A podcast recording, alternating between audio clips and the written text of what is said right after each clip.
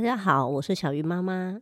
经过了一个寒假呢，相信很多的家庭都有这样的看到这样的景象，例如说，嗯，很多小朋友在一起的时候呢，大家就开始聊一些他们现在流行的东西，但很多都是网络用语或是网络的内容，实在大人听起来都觉得嗯怪怪的。那有些小孩呢，就是拿着手机，然后没有同伴的时候，他就躲进了房间，大人也不知道他在做什么。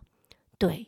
现在的小孩呢，很多就沉迷于 3C，不知道怎么正确的使用这些呃网络的资讯或者是 3C 用品，所以造成了很多的困扰。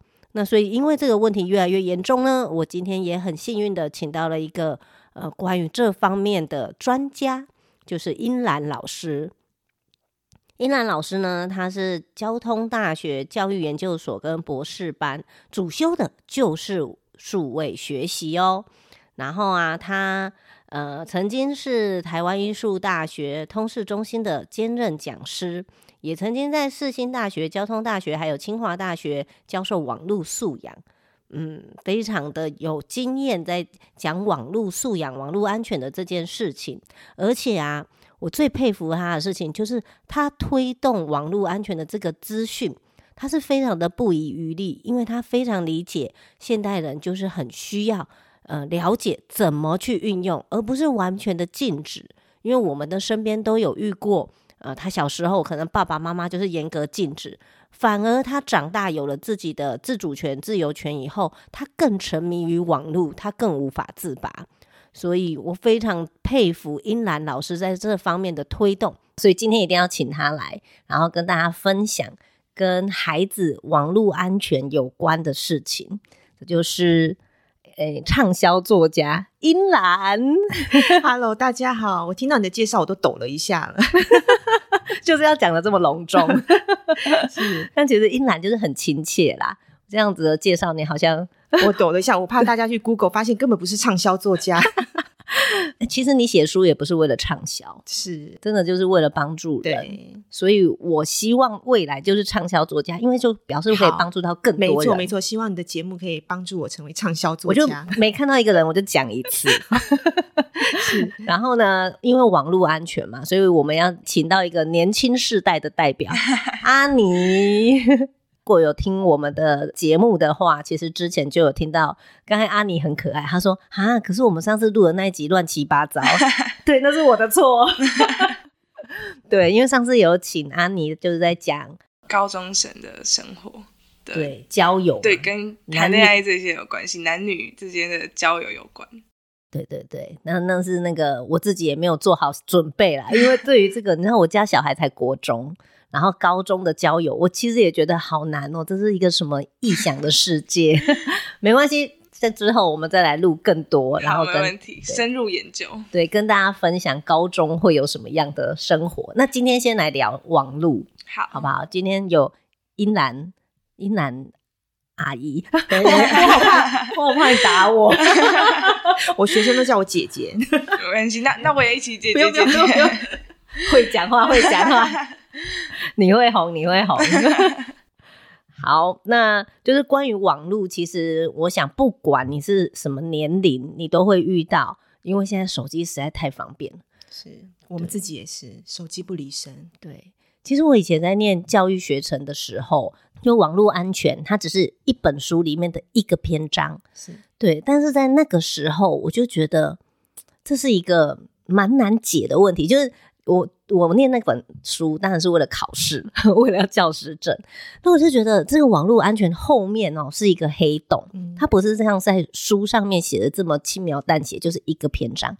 那个时候的手机还没有智慧型手机，然后每个人可以利用网络都要用那个大大的电脑，很厚的荧幕，没错。然后其实它的入门门槛是比较高的，你要会打字，所以其实会。入迷会成瘾的人其实没有那么多，殊不知现在每个人都有一只手机，每一个小孩都有一台 iPad，这个网络的问题变成家家户户都会面临到的问题。没错，以前我们我记得我们小时候还是拨接上网，对啊，那个时代根本没有什么网络诈骗或网络游戏沉迷，因为网络太慢了。然后上网就被发现。可是现在随着宽频世代啊，那个光纤世代啊，网络真的很快，要人手一机。就是我我最常举例子是以前我们常要网络交友，然后就是可能要等到放学回家或周末才有空坐在电脑前打开电脑，然后才开始。打开电脑版的网络交友，可现在随时手机就在身边，随时都有人叮咚你。哎，你好吗？你今天晚餐吃什么？今天天气如何啊？你就很容易会沉迷于这个网络世界当中。对啊，而且你的孩子无论多大，他其实都有不同的问题。对对，像我们家中班的那一位，他现在已经会看短影音呢。嗯，他看到什么就想要去划它。然后像我自己上班的时候，我就是拿一台 Mac。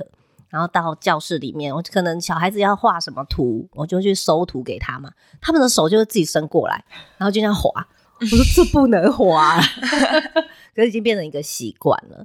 对，然后短影音更是，它就变成一个影音才几秒而已。然后小孩就这样一直滑，下一步，下一步，一直滑。然后喜欢就按按一个爱心，不喜欢就划掉。那我以后上画画课是不是他我不喜欢他就要把我划掉？我好难过，他的那个耐心也有差，对，然后他就是一直滑，一直滑。现在看到电视也会想滑，哦，对，就明明不能滑的也要去滑，看到书可能也想滑一下，哦，对，但是所以这样子是不是会影响孩子的专注力？的确有研究发现说，这样短影音会影响到大脑的发展，还有他的专注力、他的耐心都会有所影响。对，那所以我们常会切两块来看，一个是时间，就是我们会给孩子多少时间看这个短影音，还有看的内容也是很重要的。那其实家长的规范跟陪伴其实更重要，因为通常孩子会看短影音的时间是发生在家里。对，那通常学校的话，很多中小学都有做手机规范。都有管管控。那我们最常会在放学的时候看到小朋友站在校门口站一排，因为放学了，他们拿得到手机了，就站在校门口就开始划手机。哇，这是什么风景？太奇妙了吧！有有，我们才看过，就是国高中比较早下课的，他们就跑到别的学校旁边的围墙去上网，因为可能去抓别的学校的免费的网络去上网，所以就看到小朋友站在街头，站在校门口，站在学校围墙旁，就开始划手机。这实在太匪夷所思。他不敢回家滑，因为家里就会有人管呐、啊，所以他就在校门口。在外面怎样？监狱刚放出来，真的很像，就很多。然后那个短影音，你会觉得它每个都短短短短，好像没什么。对。可是你一直滑，一直滑的那个时间累积，其实不得了哎、欸。其实真的很多哎、欸。而且不知道自己看了什么，对，而且有时候你会觉得好像很好笑、很有趣，可是有些不适当影片就藏在那个手机当中，然后在普遍的学校当中就做一个流行。我曾经遇过一个案例，是一个小一的男生，他因为模仿抖音的一个一个舞，那个舞就是比你那个胸部的起伏，就端端这样子，然后他就在校学校里面跳，在走廊里上跳，然后就被老师发现，老师就很生气，就送学务处，因为他那个舞是其实比你一些不适当的动作，然后。其实对女生来讲是一个是有一点类似性骚扰这样子，所以老师就把他送去学务处，然后就要说要送性平，送性平处理。然后那时候我知道说也是给老师建议说，我觉得不至于送到性平，因为小朋友他不知道，他只是觉得很好笑，然后同学也觉得很好笑，对，但他不知道那个的严重性，或者是有些不适当的言语啊，我们我们都跟小朋友说不要说一些不适当的话。那你同样的你也不要比拟这样的一个动作。所以其实很多的议题。我们就要需要去陪伴孩子，说他在看什么，因为这很容易去模仿。嗯，安妮，你应该有吧？就是同学啊，同学有没有会模仿网络的？然后你就觉得，嗯、呃，你到底在干嘛？我觉得我身边可能那些这种案例比较少一点，就是可能是因为在一个同温层吧，就是我自己没有很喜欢的东西，我身边人其实也没有很喜欢，但是其实看到还是会有很多像是那种。以前可能学弟妹啊，或是一些身边的一些不是我这个圈圈的一些其他人，我觉得会做会确实会讲一些我觉得真的不是那么适当的话嘛。就是他确实是在网络上流行的，可能讲这些也是想要跟上流行，证明自己有活在这个世代嘛。我不确定，但是我觉得有些这种东西真的是真的不是一个很好可以去讲的东西。但是我觉得大家可能。不会那么思考到这个东西是不是好的，就是他在意的点不是这个东西是不是是不是符合三观的，是不是正确的价值观，只是在意自己有没有活在这个时代，有没有受到其他人的关注的而已。我觉得，因为他其实会很常需要同才的关注。他讲这个话，或者是他表你比你这个动作的时候，旁边的人旁旁观者是在笑，会觉得很有趣，那就会增加他的信心，他就觉得很有趣。那如果到年龄层高一点的时候，国高中生，他可能就要自己开一个频道了，他就要自己自己秀一个短影片，他希望可以在网络上面增加他的流量，然后希望有很多人送他爱心，比他赞啊。对，嗯，其实不要一直重复，我倒觉得都还好，因为他。现在网络上很多事情，它是非常吸引眼球，嗯，对，所以像最近很多学校啊，就是有模范生要选举，然后呢，就是模范生要上台，不是都要发表一些我的政见嘛？就是我哦，我要对帮大家做什么？那我就发现有一些学校很多啦，其实真的很多学校，他们孩子他终于上台了，他并不是好好的去发表说哦，我想要做什么。他就是去表演什么科目三啊，什么 就是网络上学校学校会有一些这些对，然后但是我觉得偶尔你丢一些这个东西进来是非常吸引眼球，可是要加上你自己要有一些内涵，那就会很有趣，然后大家就会嗯觉得很有趣，然后就停下来听你讲话，这是 OK 的。可是如果你整场都在讲这个，就会嗯，嗯你到底在做什么？其实这个有点像是我们在推广网络礼仪，就什么时候说什么样的话。嗯我们现实生活当中也是一样，有时候我们做专题的时候，学生也会丢很一直丢一些很很你觉得已经不好，已经笑到不好笑的图，就是一直重复的同样的梗，一直玩一直玩。可能第一次觉得很好笑，就像我有时候我教学生简报或上台，你要想的笑话要讲什么，你要抓对点，你要对什么人说什么样的话，什么场合说什么样的话。所以有时候我们也可以适当时机教育孩子们，说什么时候可以说什么样。就像以前我们那个年代，我们常常很多人会用火星文或注音文，嗯。可是那个是要看你适合的场合，所以或许我们也可以适当教育孩子，跟教育我们的学生，说什么时候我们可以说什么样话，什么时候我们可以做什么样的事情。对，那让他不会就是沉浸在网络世界当中，就觉得好像在网络的世界一样，就是什么都觉得只要一直讲这样的话，就会觉得很好笑，就会吸引到很多的观众。诶，没有错诶，如果说只是就是否定他说你不要做这个，这个好无聊，然后或者是像我刚才讲的，你到底在干嘛？对，其实他也不会跟你分享。对，然后他还是做，但他不要给你看到。对，有时候我会觉得私底下跟学生或孩子们聊，你不要在大众面前就是责备他，会制止他。有时候私下聊，站在他的角度去跟他分析会好一些。我最常举例子是我们常在处理霸凌事件，因为网络霸凌很多。处理霸凌事件的时候，我们常常会把常会关注的是被霸凌者，然后就是去责骂或者是直接是去处罚霸凌者。处罚欺负人的那个人，可是有时候我们私底下把他叫过来跟他聊一聊，就是跟他说，其实老师或者其实妈妈是要帮你。如果说你再严重一点的话，你可能会有法律问题，诶，可能会有警察找上门，诶，那警察来的话，对方的爸爸妈妈都会来，诶，就是可能你自己会有什么样的，就跟他分析一些事情，让他知道说，老师是要帮你，老师老师是想要站在你这个角度，老师是想要帮助你。他可能比较听得进去，嗯，因为如果你只是一味的、一味的责备他的话，他可能就只觉得说，好啊，你们都站在那个人那一方啊，那我就是要怎么样怎么样啊。对，有时候你站在另外一角度，私底下跟他聊，或者说你觉得我老是觉得你这样一直讲一讲，真的有一点点干扰我上课，诶，那你可不可以就是让我安静个半个小时，等一下让你充分的发挥，让你可以讲你，或者让你可以画你想画的，好吗？就是有时候私底下跟他。拉下来讲，他会好一些。嗯，等一下给你开辟一个你专门的舞台，是 他反而不敢上去。对对对 对啊，所以网络的问题真的是蛮多的。那我再来看看，来观众提问啊，没有啦，其实就我自己。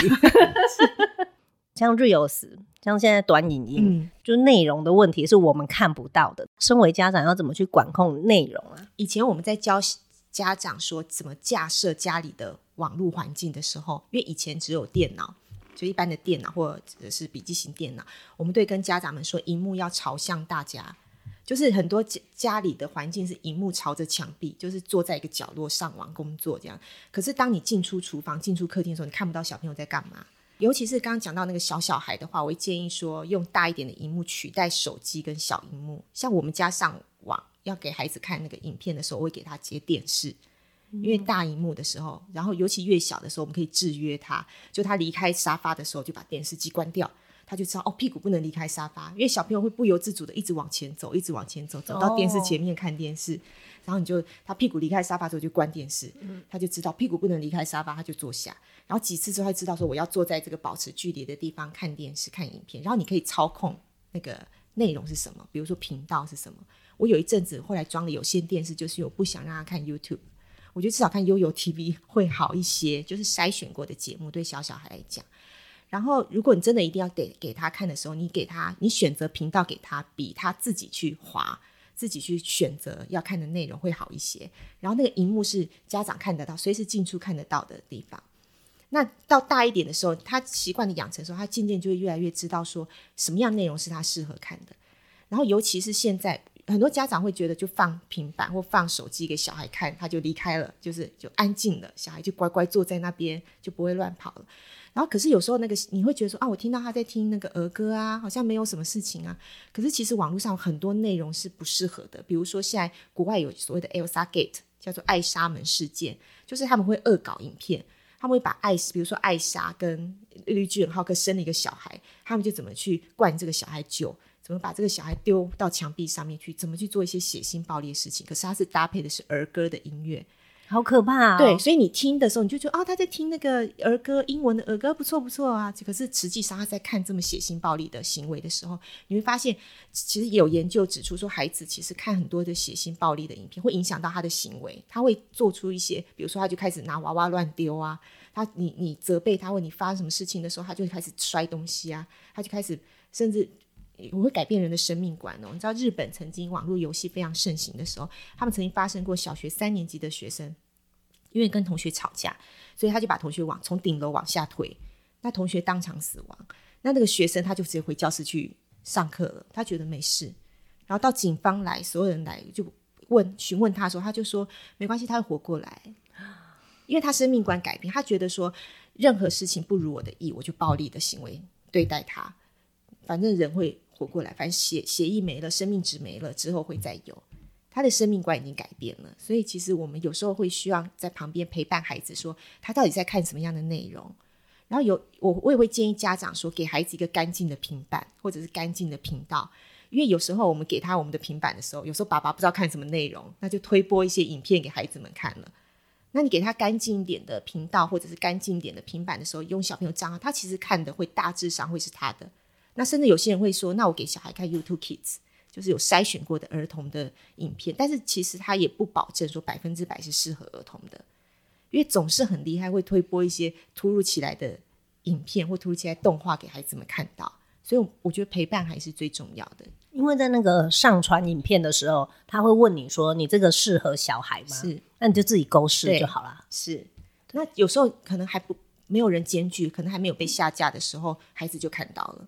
而且还可能还有人就把它流传出去了，嗯、对，所以像我也有看过啊，就是看起来是佩佩猪，是，但它其实是盗版的，里面不知道演什么。其实你看到盗版的时候，你就要有那个意识，其实它可能是不不适合的，因为可能很多人会拿来做恶作剧。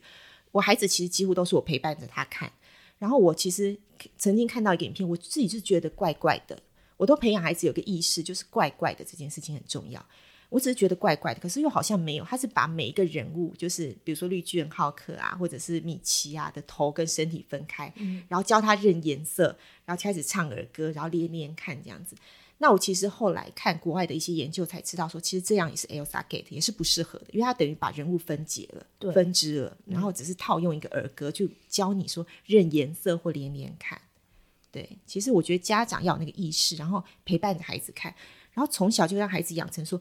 怪怪的，他在讲什么话？他在讲什么样的语言呐、啊？然后他这个动，他这个好像有点怪怪的。然后甚至可以跟你分享说：“妈妈，你看这是什么？”诶，可是你刚才提到说干净的、干净的账号，嗯，然后干净的账户。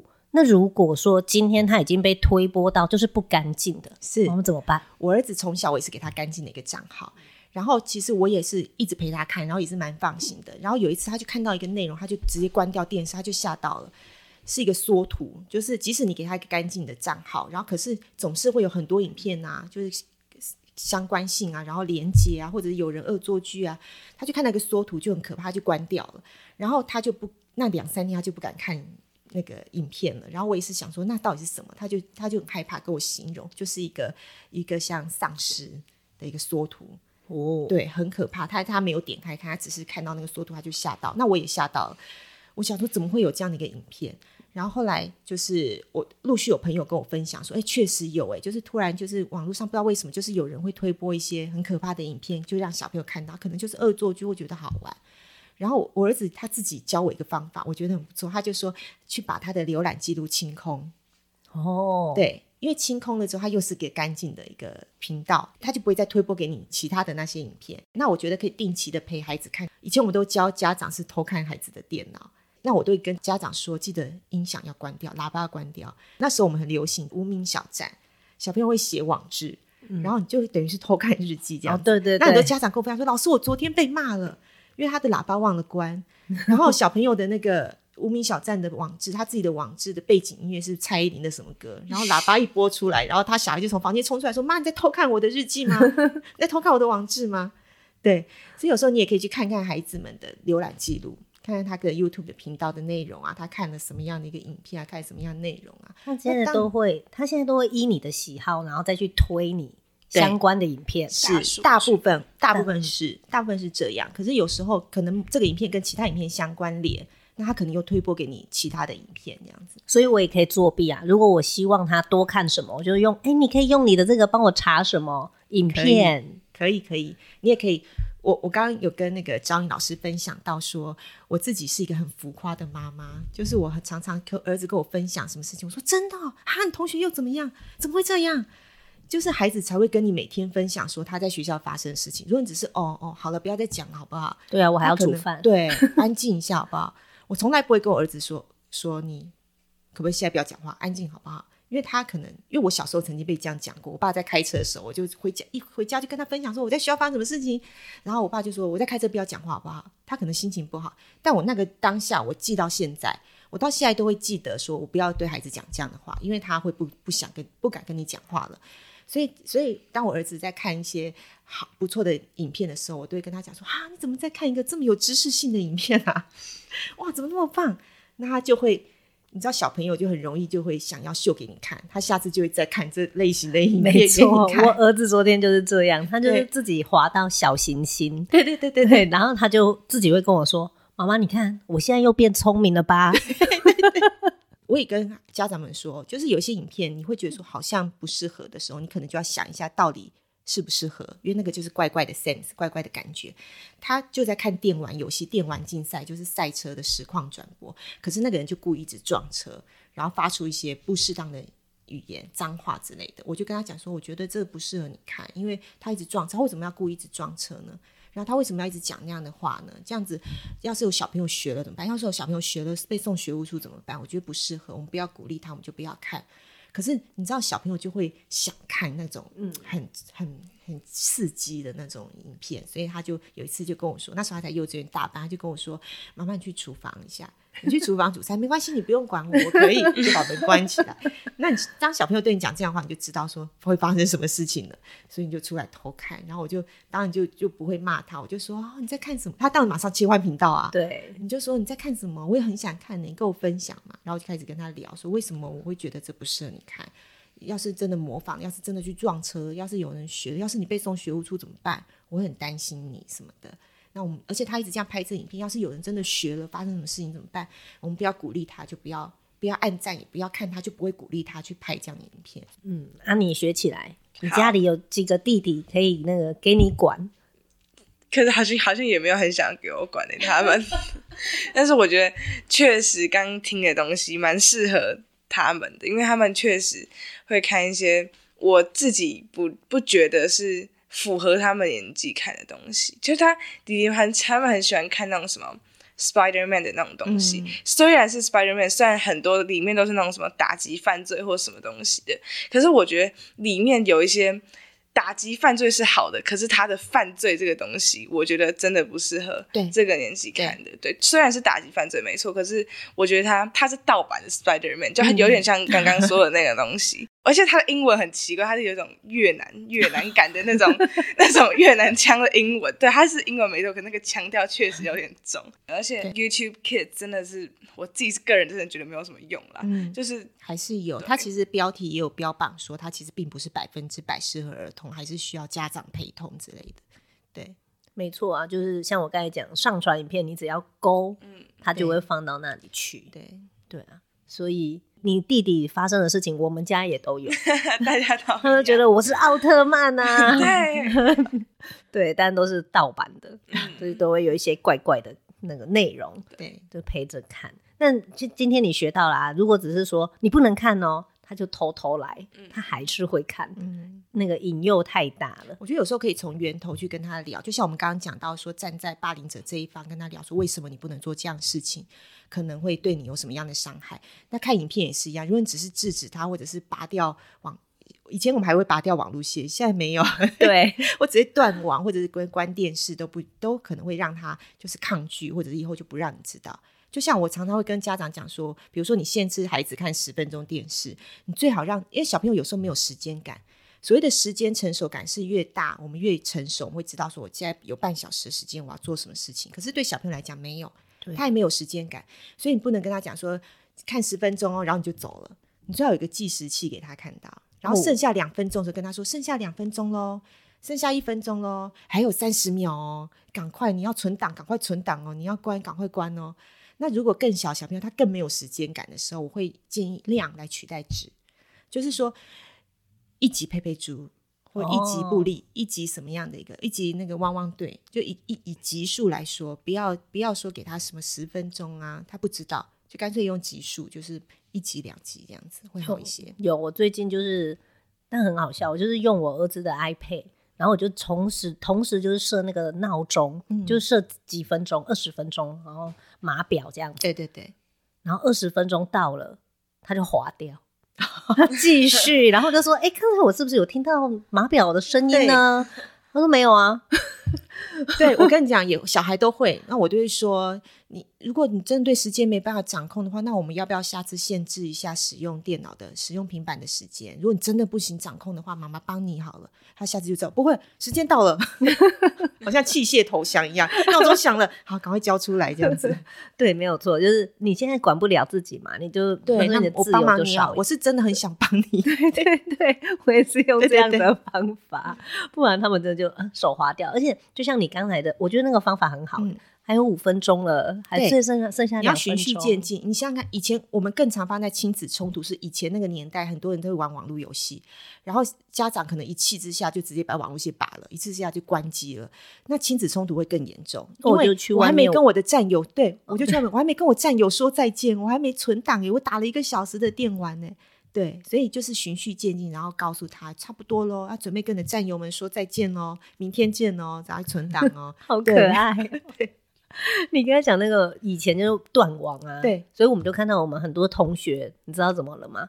他们就去网咖不回家了，是对，反正你看不到。对啊，对你你在家玩嘛，妈妈帮你送一下冰红茶。哇，好好哦。有一个家长听完我讲座之后跟我说：“老师，我跟儿子讲说好了，不要再上网了。”然后他说他儿子踹了他一脚，叫他出去。哇！他跟我讲到都要哭了，我就说，你儿子多大？他说国二。我说你从什么时候开始让他这样子玩电脑？他就说就从小啊，小一啊，他就说老师说要用电脑查资料，要写作业啊，所以我就买了一台电脑给他。那电脑放哪里？就是放他房间呐、啊。嗯，所以他从小一就开始给他养成这样的一个习惯。到国二，你突然跟他说你不能再上网了，你上网要有时间，那他怎么可以接受得了？真的，而且他就觉得你为什么突然管我？啊、以前也不管我啊。所以，所以从小真的那个态度跟观念的养成是最重要的。所以你看，那个网络安全的问题，真的一个很复杂的问题。是就是，嗯，像你刚才讲的，它其实不不止于说，哦，我小一的时候就给你电脑，对，然后你为什么现在就都不理我了？你都在沉迷于网络，这中间这么多年，嗯、其实有很多的亲子教养的问题是累积的。我有一次。去文具行买文具，然后旁边就有小朋友，小小朋友看起来像小一、小二生，他就跟他妈妈说：“妈妈，那个小学学校作业要要用电脑，要买电脑放他房间。”妈妈就说：“好好好。”我就说：“不行，绝对不行，放房间。”他还是跟他说要放哪里？对，路路人是不是？然后你就不行。因为因为我们常在小一先修班或小一的时候，常常很喜欢跟孩跟家长们做亲子座谈的时候，就讲到说环境的配置，就是电脑环境的配置。那现在当然没有那么具体的网路线说，或者是具体的电脑放哪里。那我们通常会建议说，有没有一个就是没有媒体、没有网络的空间，比如说餐桌，就是我们一起坐下来吃饭的地方，就不要滑手机。我们去坐着聊天，或者是房间是睡觉的地方，就不要划手机。就是你可以在家里配置一个没有没有任何网络的空间，没有任何媒体，没有任何网络的空间，就是我们可以坐下来说话聊天，面对面或看书的时间。那哪些地方是可以上网的空间？你也可以在家里做一个设定，比如说是你的书房或者是客厅，对，那是那个地方一定要是大家看得到的地方，这样才知道说他在做什么。没错，如果自己的房间真的很恐怖，自己房间很难，尤其小孩越大，他们就开始躲在房间里划手机了。嗯、对，那越管不到，所以你知道哈，弟弟上 弟弟上网也是在房间里，确实在房间的时间比较多一点点。那你以后弟弟在房间，你要陪着去。可是他们好像不太会在房间里面划手机，或是做用三 C。他们有自己的手机吗？或平板吗？有平板，可是那个不是，应该不太算自己的，就是对，就比较大的那个有自己的啦，但是其他都是共用。他们比较常在电视上面看，就是用电视看，但是好像我觉得好像差距也没有到很大，就是他们还是会看一些不太适合年纪的东西。但是我觉得时间这东西真的是蛮，真的是他们蛮需要去关注的地方。就他们的时间观念真的是没有很好。我其实有做一个时间存折。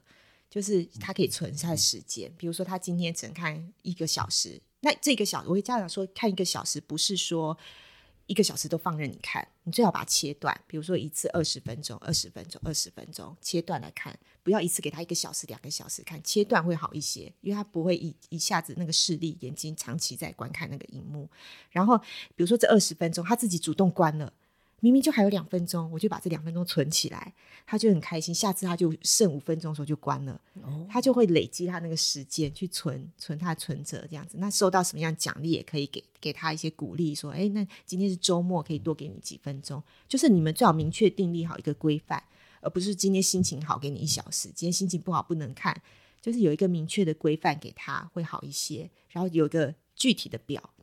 那有家长跟我说，我们有两三个小孩怎么办？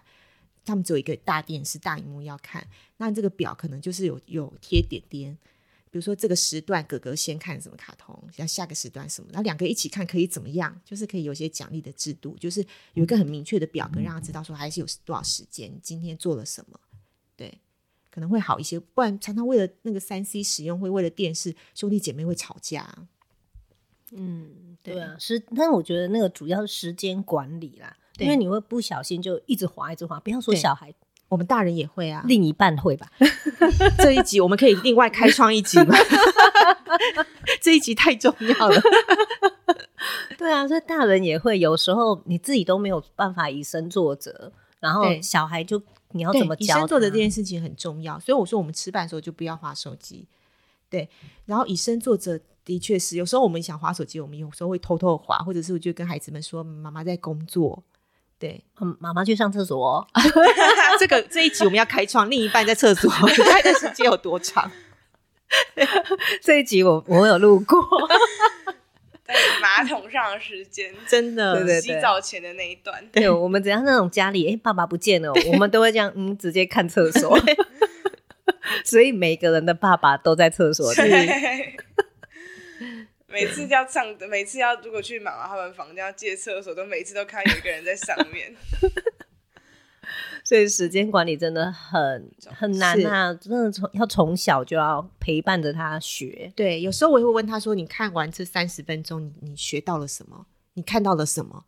如果只是觉得好笑，或者是他自己也不知道看了什么，大部分小孩是这样吧？对对，你就会觉得说啊，那不是很可惜吗？你这三十分钟你不知道看到了什么，三十分钟就过了。你这一天的那个三 C 使用量就没了耶！真的，你为什么不去写个测验卷？啊，没有，他可能更生气，对他更不想跟你聊了。这样子，对，所以时间管理，我觉得真的要陪小孩子，因为我觉得这真的很困难，而且因为要有原则，就是所以你刚才提出来说要有一个表或一个存折，嗯，其实这就是一个很具体的方法，是，就是你才能知道说你今天到底看了多少，然后你可以看多少。因为有时候我们就是有时候我回来在厨房忙就忘个时间了，嗯，对。可是他已经看了很久了，他忘记他该有的二十分钟，那我就会提醒他说：“哦，你是不是又忘记那个时间啦？”需要我帮忙吗？他就不不需要，不需要，下次就记得。而且大部分的家长其实是真的很随性，就是心情好，我给你多一点。对，那、啊、你今天我很忙，你不要吵我，我给你多一点。对对，就很是没有原则。对，所以我觉得家长也可以稍微记一下，说你的时间存折是多少。对。就是彼此就是记一下这样子，一人一台 iPad，那个自由选择，就每个人可以选自己的频道。嗯，可是你会发现，大家共同的话题变少了。嗯，像我们以前就是大家一起看一台，就是可能是三台，可能后来变有限，但是都在看同一个频道。嗯，然后你可能可以一起聊什么哦，之前我们看那个我的婆婆好可爱什么的，嗯，就会聊。可是现在变每个人都是看不同的，其实很难聊。嗯，然后，所以我们现在也是会规定说。呃，星期一到星期日每一天就会有一个人是主导的，对，他可以去主导那个荧幕要看什么，然后其他人就是你就是配合，尽量配合。的确，我会陪我儿子一起看，然后也是因为要有那个话题，然后他在学校看到什么，他也会回来跟我分享，对，听到什么他也会回来跟我分享，然后我们也会一起去搜寻，说那个到底是什么东西。到底好不好看？到底适不适合？就是那个话题很重要，因为如果一人手一台的话，你们就是安静，嗯、就是各自看各自的，然后也没有时间感，就是安静的坐在那边，然后就其实没有安静，因为太多频道了。对 对，但是每个人的话题是不一，是是有各自的各自的世界，就是你没有共同的话题了。所以有时候一起看，有一个我也会知道说他看什么频道，他喜欢的哪一个网红，喜欢哪个 YouTuber，你就会知道说哦，现在小朋友在流行什么。所以或许你也家长们也可以看看孩子们在看什么，知道一下说孩子们到底在流行什么，你才会知道说什么是萝卜刀啊，什么不能带萝卜刀啊。对，我家好多把。对，那你也可以跟他就可以聊说那个到底是为什么要禁止，或者是其实他其实他有就是我觉得有一项双面刃，其实它对，对任何事情都是一样，对，就可以跟他聊或分析说什么时候可以使用，什么时候不可以使用，那拿来怎么使用的时候会有什么样的一个风险在。对啊，对啊，因为你如果说你就是道听途说说哦萝卜刀不 OK，然后你就全面禁止，对，然后小孩都很会回，小孩就回我说那什么什么可以？啊不就是橡皮擦吗？对，到底危险在哪里？因为萝卜刀已经变成各式各样的萝卜刀，然后像我儿子昨天他竟然用乐高组了一个萝卜刀，哎，然后就想说哇你怎么做的我都不会，所以真的就是双面刃，你如果只是全面禁止，真的是对。就会越来越疏远啦。我儿子有一阵子他在学幼儿园的时候，就是老师教他们数字，然后要画，比如说八，然后你要画八个东西，他就画了八个炸弹。嗯哼，对。然后可是如果在国外的话，其实是有时候是有一点风险的，因为他会说我要炸掉学校，会炸掉什么东西，嗯、那个是有风险的。所以我就开始带他认识什么是炸弹，然后就开始。我们还买了一个雪山隧道的书，就是用炸弹怎么去炸隧道，怎么去做一些建设等等。